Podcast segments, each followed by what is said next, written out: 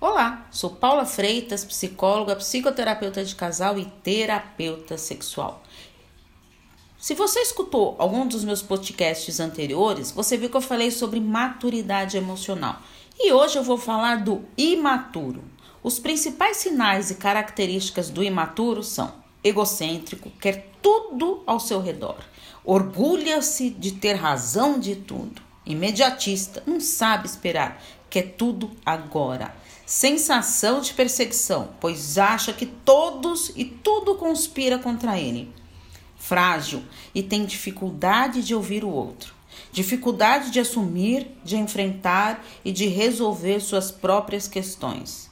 Desorganizado, por isso é fundamental ensinar desde criança a organização das suas tarefas, para que no futuro consiga organizar a sua própria vida. É muito importante aproximar-se das pessoas com maturidade emocional. E como lidar com o imaturo? Então, vamos a algumas dicas. Já sabe que não é fácil, né? Se você conhece algum imaturo, já deve estar tá imaginando: meu Deus, como eu vou lidar com isso?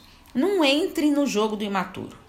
Seja mais independente, não dependa do outro para agir. Mantenha sua vida pessoal, com seus momentos individuais, para não se sentir sufocado. Fortaleça suas amizades e relações familiares. Sugiro a psicoterapia para que o imaturo consiga nortear suas próprias decisões, assumindo as rédeas da sua vida. Então, se você conhece uma pessoa com essas características de imaturo, sugira a psicoterapia. Quem sabe irá lhe ajudar também neste relacionamento com essa pessoa.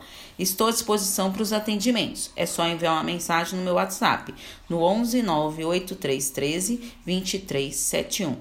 Porque afinal, quem cuida da mente, cuida da vida. Um grande abraço. Tchau, tchau.